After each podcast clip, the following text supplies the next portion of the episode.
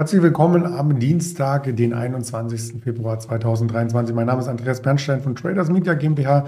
Wir haben auf dem Kanal der LS Exchange heute wieder spannende Themen für Sie vorbereitet.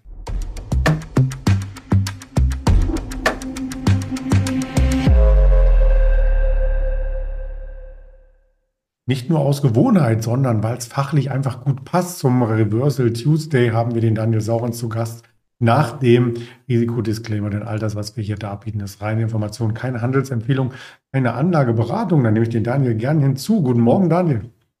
Schönen guten Morgen. Und Mensch, wenn ich deine Stimme höre, dann äh, müssten wir heute fast über Bayer reden, aber wir haben andere Themen. Ja, das äh, liegt natürlich auf der Hand, aber die Themen standen ja vor, dem du die Stimme gehört hast, schon fest.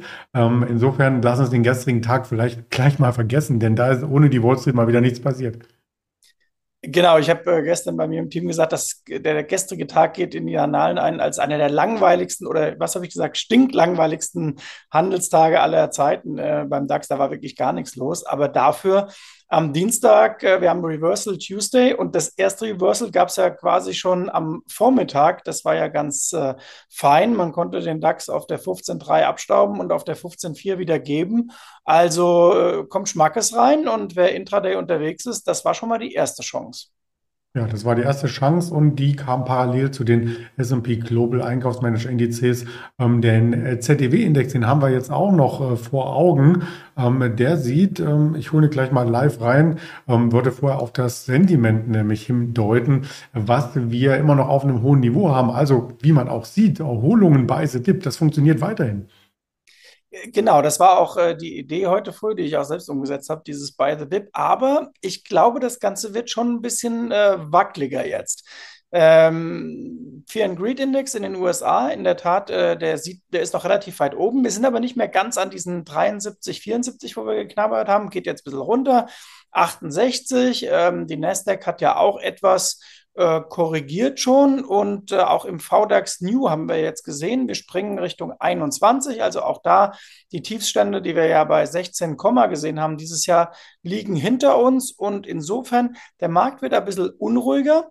Und äh, das sieht man, denke ich, auch an, oder vielleicht ähm, am, äh, an eurem Sentiment-Index oder äh, Fear and Greed Germany oder ich weiß gar nicht, wie habt ihr ihn getauft? Wir haben noch gar, gar keine Taufe, also wir wollten ihn nicht Bart nennen, das war schon vergeben von Google. ähm, er hat sich aber tatsächlich in den letzten Tagen nicht verändert, ist bei 66 geblieben. Ich werfe die Maschine mal an. Ja, wenn sich der DAX nicht bewegt, bewegt sich das Teil auch nicht. 66 ja. ähm, weiterhin. Und jetzt kann ich auch den ZEW reinreichen. Im Februar für die Eurozone 29,7, erwartet worden 22,3, also richtig stark im Vormonat noch 16,7. Da geht es deutlich aufwärts und für Deutschland 28,1. Da wurden erwartet 22,8 und im Vormonat 16,9. Das steht ja wieder alles auf Kaufen. Äh, ja, wobei da gebe ich natürlich meinen üblichen Disclaimer mit. Der ZDW ist ein nachlaufender Indikator, der sagt im Grunde genommen nicht viel anderes als, hey, wie sind denn Leute gestimmt, die mit dem Finanzmarkt äh, zu tun haben? Und klar, wenn du so ins Jahr reingegangen bist, äh, wie soll der groß anders aussehen? Und da ist eine Überraschung fast schon ähm, systemimmanent, würde ich mal sagen. Also bitte jetzt nicht denken, nur weil der ZDW gut ausgefallen ist, wäre das jetzt irgendwie ein Signal, long in den Markt zu springen. Wenn überhaupt, dann vielleicht eher das Gegenteil sogar auf der mittleren äh, Sicht. Der IFO ist der bessere äh, Index ähm, zum ZEW und auch da, den werden wir an anderer Stelle mal besprechen, aber ich kenne ja, große Investoren, die beim IFO so eine eigene Trading-Strategie haben, die sagen immer, wenn der IFO sich dreimal von seinem Tief äh, verbessert hat, ähm, dann ist das nachhaltig und dann ist das auch aus, mit Aussagenkraft für die Wirtschaft und dann bauen sie äh, Investments im äh, Aktienmarkt wieder auf und verstärken sie wieder. Also man kann auf diese Indizes äh, traden, wie gesagt, beim ZDW Zyklik beachten. Ja, apropos Nachlaufen, wir haben in der letzten Woche ganz ausführlich darüber berichtet, dass es die Großaufträge gab für Boeing, für Airbus, dass Fraport Passagierzahlen gestiegen hatten, äh, steigern konnte letzte Woche. Das war das Thema. Und dann ist natürlich nachlaufend auch die Zuliefererindustrie gefragt. Und deswegen hast du uns heute die MTU als erstes mitgebracht. Genau, die MTU wäre 2023 vielleicht so ein Kandidat, wo man sagt, man Rücksetzer abwarten, sich aber dann natürlich bewusst sein, äh, da ist schon ziemlich viel Flow dahinter. Und äh, Münchner Sicherheitskonferenz hat ja jetzt auch gezeigt, ähm, dass alles, was um das Thema Rüstung, Nachrüstung und äh, auch ähm, Zuliefererindustrie tätig ist, dass da die Nachfrage bestehen bleiben wird und auch über eine längere und planbare Zeit. Und ähm, auch bei in Richtung dieser Airbusse und, und Boeing-Konzerne zeigt sich jetzt beispielsweise die Bundesregierung deutlich ähm, freundlicher gestimmt, will ich mal sagen. Warum? Weil man natürlich weiß, ey, wir wollen jetzt von denen schnelle Lieferungen, wir wollen äh, deren Produkte haben und das verbessert natürlich die Position des Anbieters. Das ist ja klar. Da war man fast zwei Jahrzehnte jetzt nicht gerade äh, allerliebst gesehen, auch im Verteidigungsministerium mitunter nicht, aber äh, das dreht sich jetzt und äh, deswegen könnte die Aktie dieses Jahr durchaus spannend bleiben. Wie gesagt, vielleicht mal den Rücksatz abwarten. Das gilt bei so vielen Aktien ja generell gerade, dass man sagen muss, viele gute Stories, aber vielleicht muss es mal einen Schritt zurückgehen. Die Analysten, die gehen keinen Schritt zurück, also die bleiben noch bei neutral, weil die Aktie ja auch schon ähm, gut gelaufen ist und eigentlich auf dem Jahreshoch notiert. Trotzdem hast du da noch Potenzial im Blick. Äh, die Analysten, ja genau, also auch da ein bisschen Trend folgen, wenn man so will. Wobei neutral ist auch äh, ein kleines bisschen so ein Verstecken. Also ähm, ja. Hauptsache man hat was gesagt, ja, so genau. ungefähr kommt das rüber. Ja, bei der Post, ähm, da bin ich durchaus überrascht. Das wollen wir als nächstes Thema durchsprechen, denn solche Meldungen müssen ja auch transportiert werden. Da gibt es einen schnellen Weg und vielleicht bald auch einen langsamen. Ich bin immer wieder überrascht, wie schnell Pakete von A nach B kommen, wenn man dafür zahlt. Also so ein Express-Ding nachmittags abgegeben ist am nächsten Morgen schon bei der Mutti für 16,99. Ähm, aber die Post erwägt hier auch so eine Art Zweiklassengesellschaft ähm, einzuordnen. Ich finde die Idee charmant. Äh, kann man machen, ist wahrscheinlich äh, der, der Logik auch äh, folgend. Und ähm, ja, es wird dann eben teurer. Ich meine, alle möglichen Branchen arbeiten schon mit so einer Art Modell. Ich meine, der, der größte ist ja Amazon, wo du sagst, wenn du Amazon Prime hast, dann kommt es am nächsten Morgen. Und äh, wenn du Amazon äh, Holzklassenkunde bist, dann äh, dauert es vielleicht zwei, drei Tage.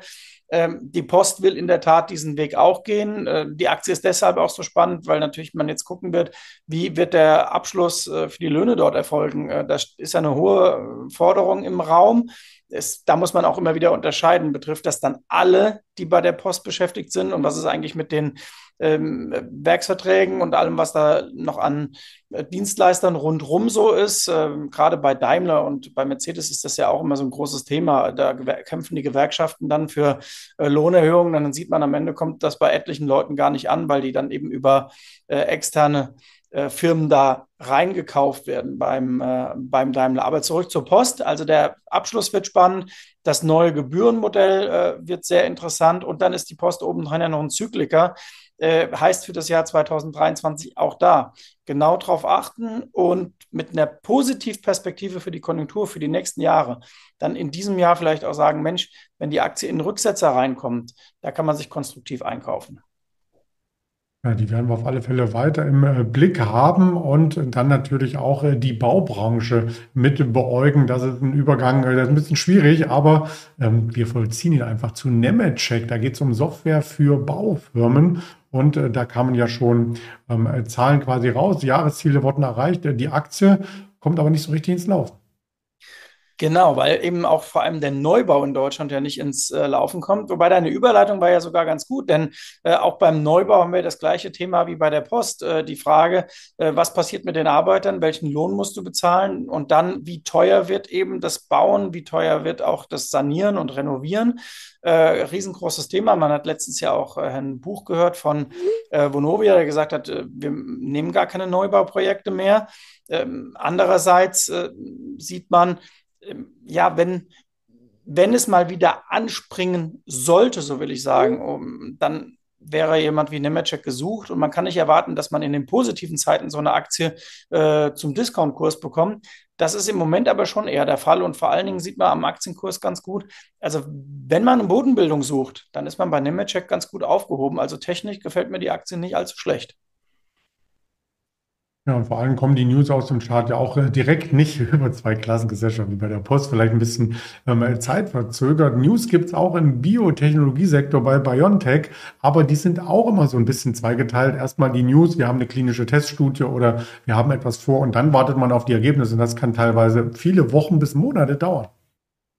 Genau, oder vielleicht sogar auch äh, Jahre. Ähm, trotzdem ist die BioNTech recht interessant, weil natürlich große US-Investoren drauf gucken, weil sie aufgrund ihrer hohen Cash-Position nach unten einigermaßen gesettelt sind. Es gibt ja auch viele Derivatestrukturen, mit denen man so einen Titel abbilden kann. Das darf man nicht vergessen.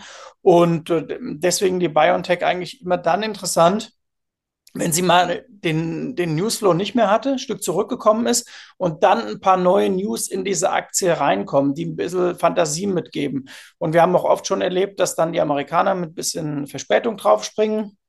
Also die BioNTech äh, ist auch für manchen interessant, der vielleicht äh, da man äh, eine Trading-Variante äh, sucht. Kleiner Hinweis noch, äh, bei der Volatilität sind wir bei der BioNTech zwar jetzt nicht im absolut niedrigen Bereich, aber wir sind weit, weit weg von diesen Hochwohlerphasen, die wir gesehen haben 2022 und auch vor allen Dingen 2021. Also dieser Titel hat sich sehr, sehr stark äh, konsolidiert, aber nochmal nach unten scheint er ganz gut gepuffert zu sein.